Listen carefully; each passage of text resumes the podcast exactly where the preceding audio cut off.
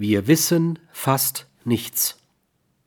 Wir wissen über das, was unabhängig von unserer Erkenntnis besteht, so gut wie nichts.